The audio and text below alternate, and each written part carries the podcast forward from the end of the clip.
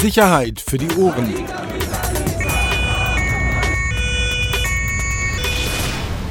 Der Podcast aus Berlin. So, herzlich willkommen, mal wieder in der Sauna. Neue Folge Sicherheit für die Ohren. Heute mal wieder mit einem Gast. Axel, möchtest du mal. Ach, Axel, schön, dass du auch da bist. Ja, guten Tag. Heute ein besonderer Gast. Äh, Wir haben hier zwei Gäste. Also einen, der neben uns sitzt, der mit auch mit uns spricht. Und noch einen, vielleicht hat man es gerade im Hintergrund auch gehört, der neben uns steht. Aber das klären wir nachher auf. Also wir sind jetzt zu viert hier auf vier Quadratmeter. So, und wen haben wir zu Gast? Äh, Norbert Jomer, den Landeschef der Gewerkschaft der Polizei. GdP, größte Gewerkschaft, Polizeigewerkschaft, kann man ja so sagen, oder? Ja, in Berlin und auch weltweit die größte Polizeigewerkschaft. Weltweit. ja. Ernsthaft? Die GdP deutschlandweit ist mit über 190.000 Mitglied, äh, Mitgliedern die weltweit größte Gewerkschaft der Welt. Obwohl es auch bei der GdP doch irgendwie einen massiven Schwund gibt, oder? Oder ist das die, eine der wenigen, die sich noch. Dieses Tal haben wir hinter uns. Es geht aufwärts seit Ehrlich? eineinhalb Jahren. Ich dachte, das sei wie bei den Volksparteien, dass das so ein Ding ist, das gar nicht mehr aufzuhalten ist. Naja gut, wir können uns jetzt nicht unbedingt retten, dass uns die Tür einrennen, aber es geht aufwärts. Was mir auffällt, das mal kurz vorab, weil inhaltlich werde ich gleich nicht viel zu sagen haben. Ich, bin, ich, ich bin nicht up to date. Ähm, ich habe immer so ein bisschen den Eindruck in Berlin, dass das Verhältnis so GdP und Polizeigewerkschaft so ein bisschen angespannter ist als im Rest der Republik. Ist das so oder, oder täuscht der Eindruck? Zwischen GdP und DPolG, ähm, ja, na klar, ist ja angespannt, aber wir haben ja gerade die Tarifverhandlungen und da sind wir sogar zusammen auf die Straße gegangen und wenn es um Themen geht, dann ähm, schließen wir uns auch mit dem Feind zusammen. Dem Feind. Klare Ich würde, Ansage. ich würde da äh, bei dem Thema trotzdem kurz bleiben. Du Ähm, schreist auch jetzt im Podcast schon wieder so. Was ist denn los? man hat zu mir gesagt, ich soll deutlicher und lauter reden. okay. Hast du ein Problem damit? Ist ein bisschen aggressiv. Ja, ich habe mich oben schon gerade warm geredet. Ähm, ihr müsst wissen, dass ähm, Herr Chioma und Benjamin Jendo, sein Sprecher, ähm, gerade schon bei uns in der BZ in der Morgenkonferenz waren. Und da gab es schon so zwei, drei Themen, über die man sich aufgeregt hat. Okay, was sind die Themen für heute? Was, was wollen wir ansprechen mal? Also oder über ich- was wollen wir reden? würde gerne auch jetzt nochmal um das, äh, über das Thema Gewerkschaft reden. Ähm, nämlich, da haben wir in den vergangenen Jahren auch eine Zunahme, also die Big Three sozusagen, die großen drei, GdP, DPolk und äh, BDK, also Bund Deutscher Kriminalbeamter, Deutsche Polizeigewerkschaft und Gewerkschaft der Polizei, die sind Erklär jetzt ja nicht äh, mehr die einzigen Player im Game. Sozusagen, Ja, ne? gerade hier in Berlin. Wir haben hier irgendwie eine Zunahme auch von Interessengemeinschaften, von Vereinen, die sich auch offensichtlich um Belange von Polizisten kümmern. Unabhängige e.V., Wir aktiv, BIS e.V., das sind alles so Institutionen, ähm, die sich auch auf die Fahnen geschrieben haben, etwas für Beamte oder Angestellte im öffentlichen Dienst zu tun. Ähm, wie nehmen Sie das wahr? Ist das eine ernsthafte Konkurrenz? Ernsthafte Konkurrenz, also bis dato nicht. Wie es in Zukunft ist, kann ich ja nicht sagen. Äh, vorab sei mal ähm, erwähnt, dass der BDK ja keine Gewerkschaft ist, sondern er ist eine Berufsorganisation. Spitzengewerkschaften im DGB, äh, dem gehören wir an, äh, ist die GdP und dem Deutschen Beamtenbund, DBB, ist die DPolG an, anhängig oder Mitglied. Und die anderen, ja, es scheint der Trend zu sein, der Zahn der Zeit, dass man sich um seine eigenen Sachen kümmert und sich nicht aus einer großen Organisation heraus oder in der Organisation äh, um diese Sachen äh, kämpft, wie zum Beispiel BIS e.V. Und äh, wenn ich dann merke, dass es nur dann um meine Sachen geht, die berechtigt sind mit den Schießständen, die Missstände und die Krankheiten, die vermeintlich daraus entstanden sind durch den vielen Schießbetrieb, ähm, aber sie sind dadurch auch nicht so schlagkräftig, als wenn sie jetzt einer großen Organisation angehören, angehören würden. Ja, wenn es jetzt aus der GdP zum Beispiel gekommen wäre. Oder wir meinen auch aus der DPOG, dann hätten sie ein ganz anderes Sprachrohr gehabt. Ja. Wir haben es ja schon oft hier gehabt, auch, ähm, auch bei Twitter kann man das ja verfolgen. Ähm, ich bin ja großer Kritiker, auch was die Unabhängigen angeht, muss ich ehrlich sagen, weil so wie Sie es gerade beschrieben haben, es wirkt so, dass man eben recht klein ist, was, was in der Natur der Sache eben liegt, wenn ich mich zusammenschließe in einem kleineren Personenkreis, aber offenbar eben dann umso lauter und umso brachialer und brutaler irgendwie auf die Pauke hauen muss, um irgendwie vielleicht auch wahrgenommen zu werden oder um sozusagen Aufmerksamkeit zu erlangen, was mir persönlich auch als Interessierter, muss ich ehrlich sagen, dann teilweise auch zu weit geht. Aber gut, das ist meine Meinung. Ja, ich sehe es genauso, ohne Frage. Ähm, Aber Opposition muss immer lauter sein als die Regierung. Und ähm, daher sei es denen auch nachgesehen, sage ich mal. Aber ich finde, ähm, guter Ton gehört immer dazu, ob auf Twitter oder sonst wo oder auch persönlich. Das muss ich auch sagen. Und der Macher der Unabhängigen, einer von denen, der kam ja aus der äh, GDP, äh, der Mirko Prinz. Und es ist schon schade, dass er nicht in der GDP weitergemacht hat. Irgendwie hat man sich zerstritten in der Vergangenheit, vor etlichen Jahren. Dazu kann ich aber nichts weiter sagen. Aber ich sag mal so, wer in der GDP gewesen ist, wie in einer Partei. Man tritt nicht einfach aus, sondern man kämpft erstmal auch in einer Gewerkschaft oder in einer Partei, egal, SPD, CDU, Grüne, egal jetzt, um seine Standpunkte und dann kämpft man gemeinsam mit der Organisation.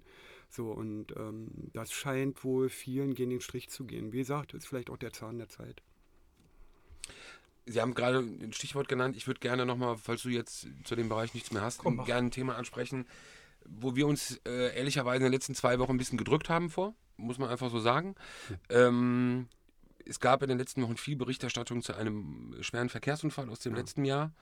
Ähm, beteiligt ein, ein äh, Polizeibeamter ähm, in der Nähe des Alexanderplatzes im Zusammenhang mit diesem Verkehrsunfall. Der Beamte war mit einem Kollegen im Einsatzfahrzeug auf dem Weg zu einem Raubüberfall, glaube ich, oder zu einer Alarmierung, Raubüberfall kam diese Frau ums Leben. Jetzt ähm, war ja eigentlich nach der Berichterstattung nach dem Unfall über fast neun Monate gar nichts mehr zu lesen. Und dann Außer, dass immer mal die Geschwindigkeit bekannt wurde mit, Geschwindigkeit. mit der der Kollege Genau, aber es war ja jetzt kein großes Thema. Genau. So, also jetzt nicht in dem Sinne, so wie es das jetzt ist. So, und jetzt ähm, gab es eben die Situation, dass die Morgenpost ja, glaube ich, dann mit der Information sozusagen herauskam, dass es eben diese, diesen Promillewert gab, 1,1, von dem, und das muss man auch nochmal ganz klar sagen, eben auch bislang nicht klar ist, wie dieser Wert eben zustande kam. Ich sage auch gleich dazu, weil es auch einer der vielen Kritikpunkte an unserer Berichterstattung ist. Ich finde auch, dass wir darauf zu wenig in unserer Berichterstattung hingewiesen haben, dass es eben auch andere Gründe gegeben haben kann äh, als den Alkoholkonsum. Ähm, egal wie wahrscheinlich oder unwahrscheinlich das jetzt ist, aber dass es trotzdem eine Option ist. Aber die Berichterstattung hat, ähm, hat ja wirklich sehr, sehr viel Widerhall gefunden. Positiv, auf der einen Seite wirklich sehr, sehr viel positive Beachtung, ähm, auf der anderen Seite aber auch sehr, sehr viel negative. Ähm, ich glaube, bei dir ging es ähnlich. Ich habe auch sehr viele Direktnachrichten, Anschriften und auch persönliche Nachrichten von Beamten bekommen, die sich sehr über die Art der Berichterstattung bei uns echauffiert haben. Sufcop, äh, Vorverurteilung und eben auch das Leben dieses Menschen zerstört haben.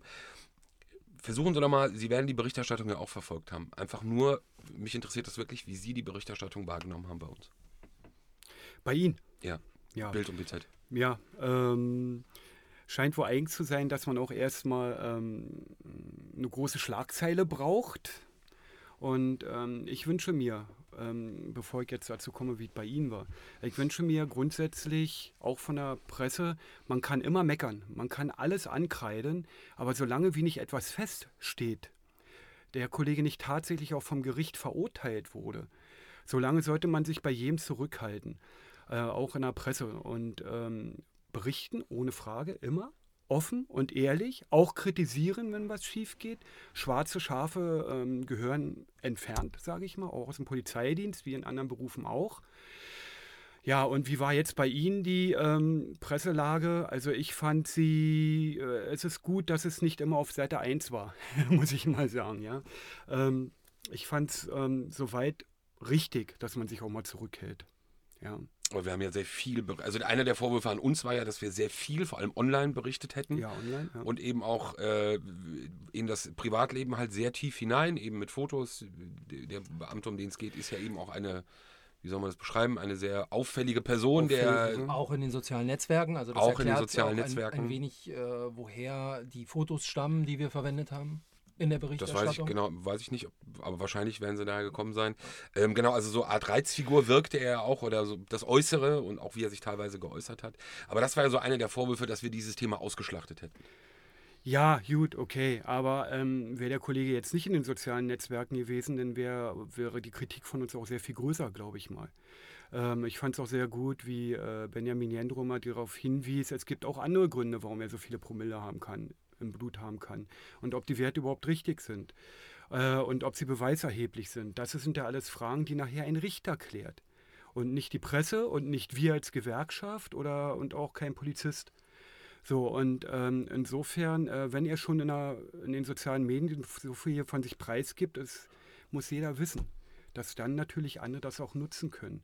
Und ähm, da muss ich auch meiner Kollegenschaft das Signal mal mitgeben, die Botschaft, Leute, überlegt euch, was gebt ihr von euch preis? So. Und es gibt durchaus Bereiche, die ich mir, jetzt nicht bei dem Kollegen direkt, aber äh, wenn ich jung bin und ich bin in den sozialen Medien, somit gebe ich mir dann auch andere Aufgaben in der Polizei auf. Sei es verdeckte Ermittlungen oder irgendwelche anderen Spezialgebiete. Und ähm, daher mein Appell, Leute, nicht unbedingt in die sozialen Medien, wenn man Polizist ist. Aber haben Sie von Ihren Mitgliedern irgendwie ein Feedback bekommen ähm, zu unserer Berichterstattung? Also gab es da nicht jemand, der gesagt hat, guck mal, das ist eine Hexenjagd, ähm, ähm, das geht so nicht, könnt ihr da nichts machen? Ähm, in der Kollegenschaft, die ähm, haben uns als GDP gelobt, dass wir hinter den Kollegen gestanden haben und versucht haben, das Ganze zu relativieren. Und wie gesagt, das Relativieren ist jetzt nicht das Absprechen von einer Schuld oder einer Unschuld. Es geht einfach darum, nicht vorzuverurteilen. Und das hatten wir halt in Vergangenheit immer wieder bei Polizisten. Man sieht eine Phase, ein Bild, eine kleine Videosequenz und der Kollege oder die Kollegenschaft war schon verurteilt. Aber alles, was davor war, das äh, wurde gar nicht davon berichtet. Und äh, selbst wenn später berichtet wurde, zwei, drei Tage später hat man es nicht mehr wahrgenommen. Ja. Aber um da vielleicht mal in so einen auch Diskurs zu kommen, ähm, wie gesagt, wir haben in den, Axel und ich haben in den letzten ein, zwei Wochen wirklich viel über dieses Thema gesprochen es ist schwierig gewesen, eben dieses Thema hier aufzunehmen. Aber ich will das an dieser Stelle, weil Sie es gerade gesagt haben, mal aufnehmen, was mich neben der Selbstkritik und auch, wie ich finde, auch berechtigten Kritik teilweise an unserer Berichterstattung, was mich wahnsinnig nervt, ist, sage ich ganz ehrlich, jetzt gar nicht auf Sie bezogen, aber viele Kollegen, ich sehe da eine ganz große Scheinheiligkeit und Doppelmoral. Ich verstehe das, dass man vor allem, wenn man sich kennt, dass man, also menschlich verstehe ich das, dass man natürlich jemandem nahesteht oder beschützen will und auch ihn verteidigen will. Aber das, was Sie gerade beschrieben haben, Vorverurteilung, das muss ja dann natürlich auch für alle gelten. Wenn ich mir aber sonst andere Fälle anschaue, nehme ich das Beispiel nochmal die Festnahme von Arafat Abu Shaka. Mhm. Ähm, das war ein Ermittlungsverfahren. Danach, glaube ich, gab es Pressemeldungen äh, von, von Gewerkschaften, meine ich sogar, oder auch mhm. Zitate dazu. Warum gilt diese Vorverurteilung nicht eben dann auch wirklich für alle? Warum ist es eben dann doch so, dass dieser Eindruck, der ja auch jetzt, sage ich mal, so ein bisschen aktuell wieder entstanden ist bei diesem äh, Unfall, Stichwort Chorgeist, so dieses ja. Zusammenhalten und eben vielleicht auch vertuschen oder dem Kollegen decken. Das ist so, das ist so etwas, wo, wo, wo ich so eine Doppelzüngigkeit wirklich sehe, ähm, mhm. gerade bei dem Fall, ähm, und das auch nicht so ganz begreife, weil dann muss es ja wirklich immer und für jeden gelten. Also ähm, jetzt Abu Shaka mit dem Kollegen zu vergleichen, ich meine... Ähm, ich vergleiche die Kollegen, ich vergleiche... Nein, nein, nein, nein, nein, nein, es geht jetzt um die Sache an sich. Also ähm, Abu Shaka ist ja nun kein unbeschriebenes Blatt, das wissen wir ja alle. Ganz kurz, äh, nicht vorbestraft. Ja, Wenn wir mal rein, recht, wir gehen jetzt mal die, das, was ja gerade bei dem Kollegen immer wieder auch beschrieben wird, diese rechtliche ja, Situation. Ja. Und jetzt lassen wir mal die Person, die rechtliche okay, Situation. Okay, alle klar. Okay. Und dann nachher wie war jetzt nochmal? Na, die Frage, also worin dann der Unterschied zwischen den beiden Fällen liegt. Ich sage jetzt nicht Personen, weil ich will die Personen nicht vergleichen. Hm. Aber wo ist der Unterschied, wenn dort jemand festgenommen wird, ein Ermittlungsverfahren am Anfang ist? Ist es ja auch eine Art von Vorverurteilung, wenn genauso wie wir Medien. Na ja, gut. Okay, also äh, jetzt müssen wir mal dazu sagen, bei Abu Shaka, ähm, da hat ja nicht irgendjemand ist mal hingegangen von der Polizei und hat ihn festgenommen, sondern ein Richter hat ja auch gesagt, Leute, hier sind genug Anhaltspunkte da, äh, da jetzt gibt es einen Haftbefehl und jetzt kommt er weg. So, und die Anhaltspunkte, die hat ja nicht irgendein Polizist oder ein Staatsanwalt oder ein Richter sich ausgedacht, das ist ja kein Roman, sondern äh, es müssen ja Fakten vorgelegen haben. Und ähm, die Fakten ist ja etwas anderes, als wenn man in einem, also man hat schon vorher ermittelt, man hat vorher Beweise aufgenommen. Und es ist was anderes, wenn man noch im Beweisverfahren ist, sage ich mal, im Ermittlungsverfahren. Insofern beim Kollegen ist man noch im Ermittlungsverfahren. Und ähm, ohne dass jetzt, an, äh, wenn man sich das jetzt ausdenken würde, ohne dass man jetzt sagt, wir sind soweit, ihm, äh, ihm gegenüber einen Haftbefehl auszusprechen, zum Beispiel, sondern bei Abu Shaka war man schon, war die Möglichkeit sehr, sehr hoch, ich sage mal mit an Sicherheit grenzender Wahrscheinlichkeit, Polizeijargon, dass er die Tat begeht, einer Entführung äh, von äh, äh der Familie Bushido, Kinder, Frau, wen auch immer. Und ähm, die Beweise müssen gewertet worden sein vom Richter und insofern völlig richtig. Und was heißt Vorverurteilung? Ähm, Durchsuchungsmaßnahmen bei Clans vorher haben ja schon gezeigt, ähm, illegale Gelder, die dort fließen. Wir reden von den äh, 70 Objekten, die beschlagnahmt wurden, wo man sich jetzt überlegt, wer, äh, wem gehört nachher die Miete, die in der Zeit eingenommen wird, dem Staat oder der Familie, dem Großclan oder so. Also kann man überhaupt nicht vergleichen. Aber auch hier kann man ja auch dagegen setzen. Also am Montag hat sich ein, ein kompletter Innenausschuss mit diesem Thema beschäftigt. Mit dem Beamten. Ja. Also ich meine, das ist ja auch nochmal eine andere Eskalationsstufe. Also, oder? Wie bewerten Sie das? Naja, also äh, es ist ein demokratisches Prinzip. Wenn bei der Polizei was äh, schief läuft, dann wird es hier aufgenommen, gerade sehr gern vom ISOA-Ausschuss, Innere Sicherheit Ordnungsausschuss. Äh, ähm, dass sie dann alles auf die Fahnen schreiben und dann politisch ausschlachten, das ist eine andere Kiste.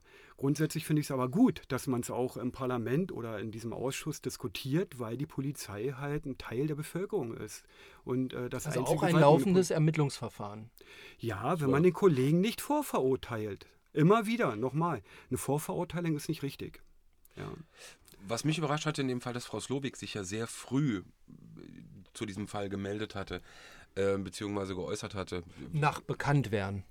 Es war an dem Morgen der Berichterstattung in der Morgenpost. Ähm, gab es das Zitat von ihr, dass es ihr jetzt bekannt Na klar, geworden weil die sei. Kollegen ja angefragt haben. Ja, richtig, genau. Aber, aber der ging mir da nämlich auch um den Punkt, die Frage der Vorverurteilung, ob sie das äh, eben wahrgenommen haben, was Frau Slobi gesagt hat, weil es bei mir der Eindruck entstand, dass es auch da, also sie sagte, sie hatte erst vor kurzem davon äh, mitbekommen, dass es eben diesen Promillegehalt gab und man jetzt schnellstmöglich das aufklären äh, wolle.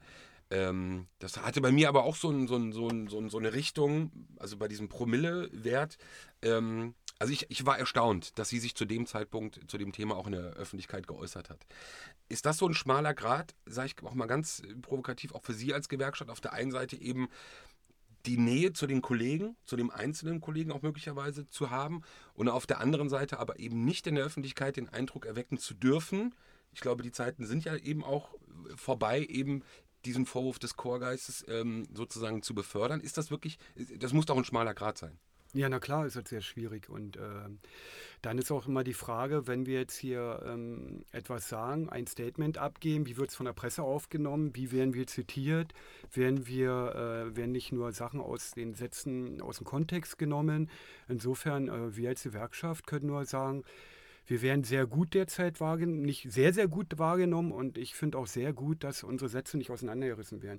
Insofern all die Argumente, die wir hatten auf diesen schmalen Grad oder Aussagen, die wir hatten, ähm, sind wir bis jetzt ganz gut gefahren, auch in diesem Fall. Und ähm, die Promillewerte mit Frau Slowik und dieses anzugeben nach draußen hin, na irgendwann ist auch der Druck einer Polizeipräsidentin oder einer Polizeibehörde so groß, dass man äh, sich äußern muss, auch im laufenden Verfahren. Und vielleicht auch mal was herausgeben muss. Aber in der Regel ist es auch so, dass man es nicht ohne Absprache mit der Staatsanwaltschaft macht. Ja, das darf man auch nicht vergessen. Okay. Was waren wir? Ja, langsam aber sicher. ja. Ja, ja. ja, aber das Also ein ist, bisschen haben wir noch. das So, ist- das ist aktuelle überhaupt- Thema. Genau, aktuelles Thema, was wir gerne noch besprechen möchten. Nee, du kannst mal zuhören und lernen. äh, gestern Nachmittag hat Frau Slowik einen Umbau der Behörde angekündigt. Kann man das so sagen? Ist das richtig? ja. Einen ja. strukturellen Umbau. Ja, genau. Hm? Ähm, ich habe dazu am Abend zuvor eine Einladung bekommen vom Pressesprecher. Ähm, man möge doch morgen sich im Präsidium einfinden und äh, es gäbe was äh, zu verkünden, Umbau, Behörde hin und her und kommen Sie doch mal. Ähm, wie ich erfahren habe, hatten Sie ja gar keinen Blassen davon. Ne? Naja, bis Nicht nur Sie, nicht nur Sie als, äh, als GDP, sondern auch die anderen Gewerkschaften, äh, sogar Führungskräfte wussten bis gestern offen oder gestern Morgen nicht so richtig, was da passiert. Erst als Sie die Morgenpost gelesen hatten, äh, da stand ja drin, was ist groß, also in, in, in Zügen Schon stand wieder die drin. Morgenpost? Ja, schon wieder die Morgenpost. Machen wir ein bisschen Gedanken um deine Zukunft. Nee, so ein gutes Verhältnis haben die. Ein gutes Nee, aber Verhältnis zu interessant, den, also zu es den sind ja gute Behördenspitzen. Geschichten, die offenbar bei der Morgenpost häufiger sind. Ja, ist doch mega. Das Bei ist, dir? Ja, er, Gut, erkenne doch mal die journalistische Leistung an, anstatt absolut. dich darüber zu ärgern. Also das Thema ist, niemand wusste davon. Also niemand wusste davon. Ähm, wie, wo haben Sie es denn erfahren? Ja, gestern früh, 9 Uhr, war ich mit meiner Stellvertreterin Kerstin Philipp bei Geisel, beim Innensenator. Sind wir eingeladen worden zu einem Gespräch. Wir wussten nicht, um was es geht. Und dann saß da auch Frau Slowik. Und dann sind wir auch darüber in Kenntnis gesetzt worden. Und als wir dann gegangen sind, haben, hat im Vorraum gesessen der Kollege Kretschmer, der Landesvorsitzende des BDKs. Der ist dann also nach uns rangekommen. Und ich glaube, bin mir jetzt nicht sicher, ich habe nicht mit ihm telefoniert oder auch nicht geschrieben, aber ich glaube, da wird er das gleiche erfahren haben wie wir. Und die DPG, ganz kurz mal die Reihenfolge hier, war die vor Ihnen? Äh, äh, nee, die habe ich nicht gesehen. Ah, okay. Nee, nee, nee, nee. wir Ja, waren gut, die Ersten, die da drin waren. Okay, aber die DPG habe ich nicht wahrgenommen, äh, kann ich auch nicht sagen, habe ich jetzt auch nicht nachgefragt oder so. Ja, der Landesvorsitzende ist krank und ähm, so, ja, ne, okay. äh, lässt man noch genesen. Können Sie in so drei, vier Sätzen mal erklären, was so die Grundzüge der Umstellung sind? Und Nee, darf ich mal kurz noch was fragen Was denn? dazu? Weil, weil mich das gestern schon gewundert hat. Ich glaube, Sie haben das oder, oder Kollege Jendro war das irgendwo gesagt, dass man sehr verwundert war, dass die Gewerkschaften vorher nicht ein, mit einbezogen wurden. Ja. Jetzt mal ganz provokativ gefragt, warum sollte man die Gewerkschaften, wenn ich als Präsidentin meine Behörde umstrukturieren will, mit einbinden? Na ganz klar, wir repräsentieren die Kollegenschaft. Wir haben ja das Fachwissen und äh, machen wir uns nichts vor. Wenn Sie im Elfenbeinturm sich etwas ausdenken, ist es gut, qualitativ gut, kann sein, aber ob es an der Basis ankommt, ob es auch, ähm, ob es auch praktikabel ist für die Basis, das ist ja die große Frage. Und dafür sind wir halt auch da. Wir sind auch ein Sprachrohr äh, für unsere Kollegenschaft und wir möchten dann gerne vorher auch unser Pro und Contra abgeben. Ja. Ist das gängige Praxis normalerweise? Also bei, gibt ja jetzt nicht so viele ähnliche große Umstrukturierungen in der jüngeren Vergangenheit, aber war das äh, sonst anders bei, sagen wir mal, ähnlich gelagerten Umbaumaßnahmen oder Umstrukturierungen? Ja, PGES davor äh, da nicht, aber bei den alten, wenn ich die alten Gewerkschaftsschlachtschiffe höre, also die alten Kollegen, äh, früh, ganz früher war es üblich, dass man dann mal gesprochen hat miteinander beim Essen oder beim Kaffee. Äh, wir bauen das um, äh, was habt ihr für eine Meinung? Und dann hat man mal zwei, drei Wochen Zeit gehabt, um auch in der Werkschaft das mal zu diskutieren, in der Kollegenschaft an der Basis. Und ähm, weiß ich nicht, ob die Zeiten vorbei sind, ob äh, die Behördenleitung oder der Innensenator ähm, die Brücke kaputt machen wollen, weiß ich nicht. Das müssen die entscheiden. Haben Sie mal gefragt gestern? Ge- ge- Also gefragt? haben Sie gesagt, dass Also- Sie entsetzt sind oder sprachlos oder was auch immer? Was haben Sie denn wir- gesagt? Ich meine, Frau, hallo Frau Sowik, so jetzt nicht? Oder haben Sie auch mal mit der Faust auf den Tisch gehauen? Oder wie läuft Mit der das? Faust haue ich nicht auf den Tisch, Das ist aber wirklich aggressiv. ja, zu aggressiv. Genau. Nee, aber ich meine, das. Du schreist jetzt auch schon. Bitte komm runter. Nein, ich, ver ich verstehe ja. Wärme. Aber Und ähm, Schwung bringen hier. Ich muss mal, ja, ist ja richtig, aber ich muss mal ganz ehrlich sagen, ich war gestern noch sprachlos. Und ich habe wohl gesagt, ich hätte mir gewünscht, dass wir mal hier früher äh, ins Boot geholt werden. Zumindest mal in Grundzügen in Kenntnis gesetzt werden, dass es einen neuen Landespolizeidirektor geben sollte. Jetzt werden alte Kollegen sagen, hatten wir schon, war ein Landespolizeischutzdirektor, hieß das damals. Ähm, schön, dass ihr jetzt einführt wieder. Gab es eine Ähm, Reaktion darauf? Also als Sie das gestern auch so gesagt haben? Also oder gab es eine Erklärung? Vielleicht, wir mussten das im kleinen Kreis, damit es nicht durchgestochen wird oder also irgendwie Genau, sonst rennt doch die GDP gleich wieder zur BZ oder zur Morgenpost, Ja, genau. zur Berliner Zeitung, Tagesspiegel, Taz, Kurier. Haben wir noch jemanden Neues vergessen? Deutschland. Neues Deutschland hoch. das ist ja ein Ding. Okay. Ja, gut, okay. Ähm, Aber gab es irgendeine Erklärung seitens Herrn Geisel oder Frau Slowik, warum das sozusagen ohne Sie stattfand? Nein, nein, gar keine. Man ist dann einfach weitergegangen im Thema. Okay, das war für mich Also nochmal so viel um einfach das zu Also verstehen. da gibt es auch nichts mehr zu sagen im- irgendwie im Moment. Und dann haben wir halt an der Sache diskutiert. Und ähm, interessant war für mich jetzt auch, wenn wir von, unseren, von unserer Kollegenschaft sprechen, dann reden wir auch von Beschäftigtenvertretung, Personalräte, Frauenvertretung, Schwerbehindertenvertreter. Und auch da scheint man sich keinen Kopf gemacht zu haben. Wie sieht es denn aus, wenn wir eine Behörde umbauen? Wir haben Ende nächsten Jahres unsere Personalrats- und Frauenvertreterinnenwahlen. Und ähm, irgendwie macht man sich da keinen Kopf. Also man nimmt auch nicht die Beschäftigtenvertretung mit. Ja, und das ist schon schade. Ja. Ist das auch vielleicht, ich will jetzt gar nicht verschwörungstheoretisch sein, aber ist das vielleicht auch so ein Stück Politik? Weil der Politik kann es ja mitunter, äh, oder sie kann ja froh darüber sein, wenn Gewerkschaften auch ein Stück weit geschwächt sind. Also so die- Opposition oder der, der Gegner, mit dem man eben ringt als Behördenleitung, eben vielleicht nicht so die Stärke hat, wie es vielleicht früher mal war. Ist das vielleicht auch so ein, so ein politisches Ansinnen aus Ihrer Sicht, was hinter solchen Aktionen auch stecken kann? Oder ist das jetzt zu weit gegriffen und zu weit Also ich glaube, bei dem derzeitigen Senat glaube ich schon, dass es zu weit hergeholt ist. Also wir gehören ja dem Deutschen Gewerkschaftsbund an und äh, wenn wir jetzt vom Gesetzgebungsverfahren reden, sind wir in der Regel mit eingebunden über den DGB. Und ähm, aber hier, wir reden ja jetzt mal, sage ich mal, von Behördenebene oder Staatssekretärsebene, die ja alle zum Sinn gehören, äh, im Zusammenspiel oder in Zusammenarbeit mit den Gewerkschaften oder mit der GDP. Und ich sage mal so, wer jetzt nicht gemerkt hat, dass wenn wir einen gemeinsamen Gegner haben, und ich möchte gar nicht vom Feind jetzt reden, sondern von einem gemeinsamen Gegner, dann ähm, haben wir in den Tarifverhandlungen gezeigt, dass wir dann auch uns mit unseren Partnergewerkschaften, will ich es nicht sagen, aber mit denen, die die gleichen Interessen verfolgen wie wir, dann auch zu den Themen auch mal zusammenschließen. Ja. So, Ihre größten, jetzt mach nicht den Erklärbär. Ich, nee, wirklich, aber du kannst ja nicht in, permanent Fragen stellen die ganze Zeit. Ich bin Oma dran. Ja, mach. Chioma dran, heißt das. Schirm dran. Sie müssen jetzt trotzdem für die, die es nicht äh, wissen, einfach nochmal, doch, nein, jetzt, da kommst du nicht drum rum. Einmal bitte in vier Sätzen erzählen, was das, was das Grundkonzept dieser Struktur Wir ist. laden Sonst, doch keinen Gast ein, damit er den Erklärbär macht. Dann mach Doch. du das doch kurz und er kann auch nee, sagen, was er er daran ist doch der kritisiert. Fachmann. Okay. Bitte. In vier Sätzen bitte einmal erklären, was jetzt das Neue ist. Oh, ob ich das in vier Sätzen schaffe? Ein Satz ist schon vorbei. So. Ähm, ja, es wird halt eine Landespolizeidirektion äh, einiges eingerichtet.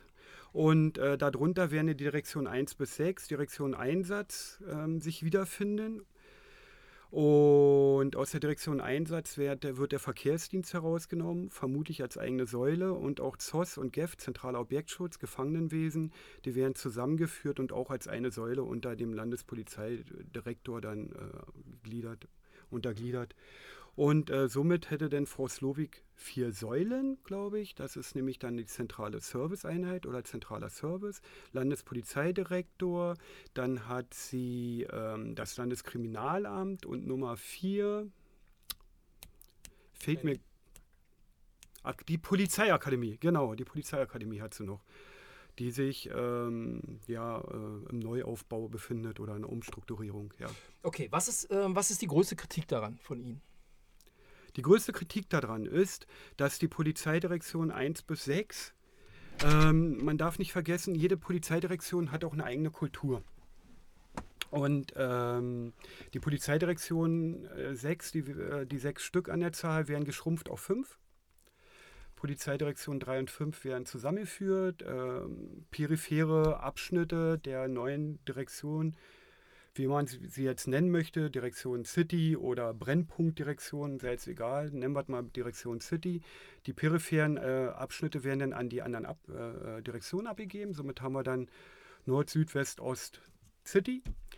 Und ähm, das Problem daran ist unter anderem die Basis, dass die Kollegenschaft in der Personalentwicklungsmaßnahme alles, was sich auch Direktionsleiter oder Abschnittsleiter oder ähm, irgendwelche Führer sich ausgedacht haben, das ist erstmal alles obsolet, ist alles weg vom Tisch.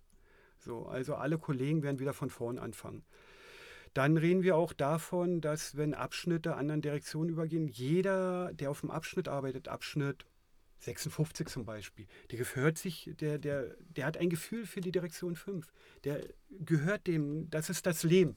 Direktion 5, sowieso eine eigene Direktion, sehr lebendig, äh, sehr aufregend. Ähm, und wenn man jetzt die Kollegenschaft einfach rausreißt, das macht was mit den Menschen. Nach all den Reformen, die wir schon hatten, Reform an Reform an Reform. Und äh, nie sind wir vorher gefragt worden, nie richtig mitgenommen worden, sondern immer noch vor veränderten Tatsachen gestellt worden. Und das ist ja jetzt mehr oder weniger auch so. Und ähm, ob das für Zufriedenheit sorgt, das weiß ich nicht. Wir dürfen auch nicht vergessen, wir sind eine äh, noch überalterte Behörde. Und wir reden dann auch von Kolleginnen und Kollegen, die sagen, ich möchte auch mal Ruhe haben. Ich möchte meine Arbeit in Ruhe machen und nicht wieder eine neue Reform. Ich liebe meine Direktion und jetzt finde ich mich woanders wieder in den letzten zehn Jahren oder acht Jahren. Und das was, macht was mit den Menschen und das macht krank. Also ich kann ja, ähm, wie gesagt, inhaltlich tue ich mich schwer. Ich habe das seit gestern nur wirklich marginal verfolgen können, also gelesen. Ist nur ein riesen Berlin-Thema, aber macht nichts. Ähm, äh, was mir aufgefallen ist, äh, wir haben ja mit Herrn Geisel mal darüber gesprochen, auch mit Frau Slowik. Mir kommen so, nach dem, was ich da gelesen habe, so diese Begriffe wieder, diese, diese Politik der, wie war das bei Frau Slowik, der gefühlten Sicherheit? ja, genau. Zeitinterview. Ähm, der gefühlten Sicherheit, genau bei uns. Bei Herrn Geisel mit seiner hier, hier Show, Show-Ding da am Alexanderplatz, mobile Wache da, oder wie, wie war das nochmal? Mo nee. Nein, es ist eine feste Wache. Eine- eine feste Wache. Es ist halt dieser Karton da. Ne? Wenn ich das schon höre mit, mit City, also allein bei Berlin frage ich mich sowieso, was heißt denn irgendwie Innenstadt City? Von, ist ein Begriff von mir jetzt einfach so. ja, genau, aber es ist ja gestern auch gefallen. Also Genau. es ist ja auch als, als, äh, auch als Idee von Frau Slowik, glaube ich, irgendwo genannt worden. Das klingt ja so, als ob wir irgendwie einen Stadtteil irgendwie hätten. Das ist ja möglicherweise ein Riesengebiet. Also man muss ja sagen, wenn ich es richtig verstanden habe, es kommt ja mit der, mit der Umstrukturierung bedeutet ja nicht mehr Pe- Personal oder ist ja nicht verbunden, dass es mehr Personal gibt, sondern das Vorhandene wird eben neu umstrukturiert. Auch im LKA äh, gibt es ja Umstrukturierung oder soll es Umstrukturierung geben, Herauslösung äh, und, und neue Zuordnung es wirkt auf mich beim Lesen und beim Beschäftigen damit, das ist wieder diese symbolische äh, Politik nach außen, die medial vielleicht gut aussieht und auch dieses Wort Präsenz draußen, ja, ist ja per se vielleicht richtig. Ähm, aber ich habe, muss ich ehrlich sagen, auch beim Lesen gar nicht verstanden, also was jetzt der Sinn, also so, also wirklich so der Mehrwert habe ich nicht begriffen. Aber vielleicht liegt es auch an mir. Ähm, ich weiß nicht, ob, ob Sie irgendwo wirklich jetzt bei aller Kritik trotzdem auch einen Mehrwert irgendwo erkennen können oder auch doch sagen, ja, da sind irgendwie auch ganz gute Ansätze. Ähm, aber mir hat, ich habe irgendwie Schwierigkeiten. Den Mehrwert. Ja. Naja, solange wir nicht mehr Personal haben, haben wir auch nicht mehr Wert, sondern ähm, ich sag mal so, andere Bereiche werden ja geschwächt. Direktion Einsatz, da kommen ja dann in diese neue äh, Direktion City, Direktion Brennpunkt, keine Ahnung. Nee, Brennpunkt ist nur der Arbeitstitel. Ach ja, das war der Niemand will, richtig. niemand will in einem Genau. Brennpunkt leben. Genau. Naja, kommt immer drauf an. So, ähm, also sagen wir Direktion City. Ähm, und wenn die dann 75 bis 90 äh, Kolleginnen und Kollegen aus der Direktion Einsatz bekommen, dann wird die Direktion Einsatz wieder geschwächt. Also im Endeffekt, ohne mehr Personal kommen wir ja nicht weiter. Wir drehen uns am Kreis. Ja, Jetzt äh, geben Sie sich doch mal Mühe. Gibt es irgendeinen positiven Ansatz, den Sie der erkennen? positive Ansatz ist, dass diese 90 Leute rund oder 75 Leute, ich weiß nicht, wie viele dann wirklich ankommen werden, dass sie dann wirklich an den KBOs, kriminalitätsbelasteten Orten, dass sie wirklich dann vor Ort sind und irgendwann auch die Gesichter bekannt sind. So. Ihre persönliche okay, Meinung aber da ist haben wir doch, das, schon, das ist doch dann wirklich was Positives. Ja, also die Hundertschaften wechseln nicht, ne? Also das äh, ist Die ja sollen auch ja so, für ne? immer nur für diese Aufgabe da Das bleiben. heißt, die kennen dann die Gesichter von den Kriminellen, Genau, die haben dann genau. ihre Spusis auf dem, das hatten wir auf aber auch ganz Schirm. früher schon mal in ähnlichen Sachen, BAO-Türsteher. Da kannten dann die Türsteher auch schon die Kolleginnen und Kollegen mit Rocker, Rocker, Ringstreife. genau. Ja, genau, hm, kannten wir schon. Ist denn, Ihrer Meinung nach, ist denn ähm, diese neue Idee, ist das ein Konstrukt, was aus der Politik kommt, also von Geisel und Ackmann, oder ist es wirklich äh, initiiert worden durch die Polizeipräsidentin? Und durch Ihren Vize. Jetzt bitte schon auch. Ja, na klar, beide. So, ähm, Also alle vier, beide oder? es sind äh, alle vier beide. Also beide. Wir reden Beide, alle- beide? So, also, ähm, es wird von der Politik initiiert. Also ich glaube, dass die Politik sehr großen Druck und Vorgaben auf Frau Slowik macht, sodass sie ähm, wenig äh, Handlungsfreiraum hat. Ja, um jetzt mal jetzt äh, diplomatisch auszudrücken. Ja, es, es klingt Ja. auch so, so politisch. Es, es klingt halt für mich so diese Fortsetzung mit diesem, die- also das, wo man irgendwie merkt, das klingt gut, das funktioniert gut, auch medial gut, wie am Alexanderplatz. Das, das ist ja schon so ein System zu erkennen. finde Also ich kurzum, jedenfalls. hat sich das Herr Ackmann ausgedacht? Jetzt kommst du wieder mit Ackmann. Okay, okay, ob sich Herr Hackmann das ausgedacht hat. Ähm, so sieht's aus. Äh, das könnte auch einer der Gründe sein, ähm, warum wir nicht mit einbezogen wurden. Weil äh, wenn Slowik und ihr Stab nicht zusammenarbeiten, dann äh, nicht an der Sache arbeiten, dann kann auch nichts nach außen dringen. Und wir sagen wir mal jetzt nur Herr Ackmann mit seinem Stab arbeitet zusammen, dann dringt garantiert nichts nach außen. Okay, jetzt Und, ähm, ganz kurz nochmal zur Erklärung. Herr Ackmann ist der Staatssekretär äh, von Innensenator Andreas Geisel. Für Also ich die, glaube, die wer, wer diesen Podcast einigermaßen regelmäßig verfolgt, Der Hörer aus Düsseldorf weiß das. Na, der wird sicherlich. mittlerweile wissen, dass der Herr Ackmann wie ein roter Faden in dieser Sendung schon wirklich durch fast jede Folge durchgeht. Ein Mysterium, über das wir irgendwann auch nochmal. Vielleicht haben wir ihn ja irgendwann mal zu Gast. Aber es ist ja wirklich faszinierend, weil der Stab, helfen Sie mir, um Herrn Ackmann herum, da sind doch teilweise auch noch Leute dabei, die doch auch sogar noch früher, als es ja, Sie haben es ja gesagt, eigentlich bei manchen Dingen ist es ja back to the roots, Mhm, genau. ähm, die ja damals auch schon in der Behörde waren. ja. Oder, ja, also, genau, genau. Das ist klar. ja irgendwie auch Äh, wenn man alte Sachen wieder neu, neu einführt, heißt ja nicht, dass sie schlecht waren. So, wenn wir jetzt hier von den äh, 75 bis 90 Kollegen reden, alte Kollegen sagen, oh, wir haben das neue Einsatzkommando wieder zurück. Ja? Äh, das war früher auch in den, äh, ähm, in den, ähm, in den Direktionen vertreten. Da hatte man ja die Bereitschaftspolizei so nicht. Das waren ja Einsatzkommandos. Was waren das? Das ELBT? Was ist das EKDO, richtig? EKDO, Hm. EKDO, Einsatzkommandos. Ja. Ach so, ja, und da fällt mir gerade ein, was ganz schlecht ist äh, bei dieser Reform ist, wir haben ja nicht mehr die Bezirke, die sich in einer Direktion wiederfinden, was früher ganz gut für die Bezirksbürgermeister und für die Ämter waren, Jugendämter oder ähnliches, sondern die werden jetzt, äh, ganz viele werden jetzt auch zwei oder drei Ansprechpartnerdirektionen haben müssen, sollen. Und das führt natürlich auch in der Kriminalitätsbekämpfung vor Ort, in, äh, in den Kiezen, zu Problemen. Ja, also bin ich gespannt, wie das alles umgesetzt wird. Die Arbeitskreise werden wieder größer werden müssen und ähm, somit auch die Arbeitsebene wird weiter aufgefächert. Ob es denn nachher in der Kriminalitätsbekämpfung äh, Vorteile bringt, äh, sehe ich kritisch. Zum Abschluss, Jeder noch eine Frage? ja, mach du zuerst. Nee, ich nicht. Du. Äh, Thema Vertrauensbruch. Äh, vielleicht kann das einer kurz aufklären. Frau Slowik hat sich ja gestern, glaube ich, sehr darüber echauffiert, dass diese Pläne oder, oder, oder erste Umrisse dieser Pläne zuerst, ähm, ich muss nochmal betonen, bei der Morgenpost, ähm, also bei einer anderen Zeitung, waren. Was ist damit gemeint? Kannst du das vielleicht aufklären? Also war das so, dass die, dass die Einladung vorher an alle rausging? Äh, das heißt, man, ihr wusstet schon, weil ich habe das ja nicht bekommen, ihr wusstet schon ungefähr, um was es geht und dann hat einer irgendwie das Wasser nicht halten können und hat dann trotzdem vorher was gemacht? Oder wo war der Vertrauensbruch? Ich glaube, ähm, anhand des, also ich will nicht drüber spekulieren, woher die Kollegen ihre Informationen bekommen. Grundsätzlich haben die eine gute Geschichte gelandet und sie hatten eine Information vorab vor uns allen. Das ist grundsätzlich gut. Na klar hätte ich mich gestern oder vorgestern Abend da auch nochmal dahinter klemmen können, nachdem ich diese Einladung bekommen habe und hätte sagen können, Mensch, was passiert denn da?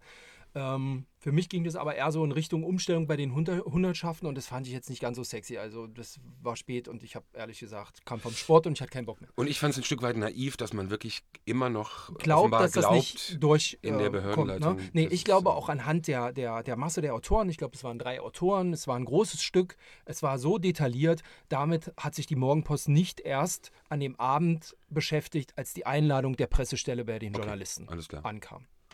Um das so So, Mein- deine meine? Einschätzung. Kann ich noch was zum Vertrauensbruch sagen? Ja, klar. Ja, gerne. Geisel und ähm, Frau Slowik haben ja angefangen ähm, mit den Worten, sie wollen ja die Kollegenschaft, die möchten ja ihre Mitarbeiter mitnehmen.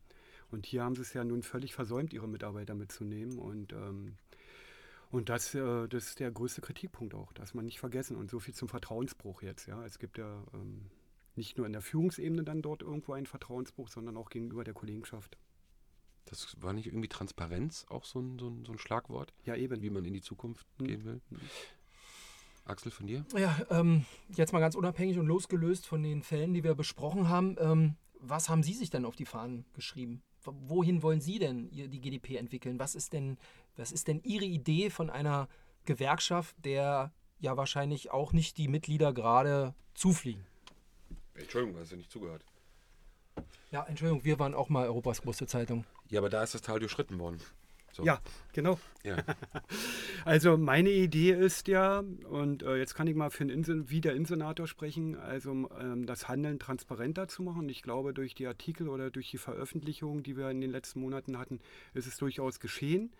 Wir haben ja auch eine Mitgliederzeitschrift, nennt sich Deutsche Polizei, da haben wir einen Landesteil und ähm, da habe ich schon öfters kritisch geschrieben und kritische Worte gefunden. Und ähm, für mich ist wichtig, die Kollegenschaft mitzunehmen sie ähm, besser zu informieren. Dadurch kommt man zwar nicht ganz schnell voran, aber ich denke, das ist nachhaltiger.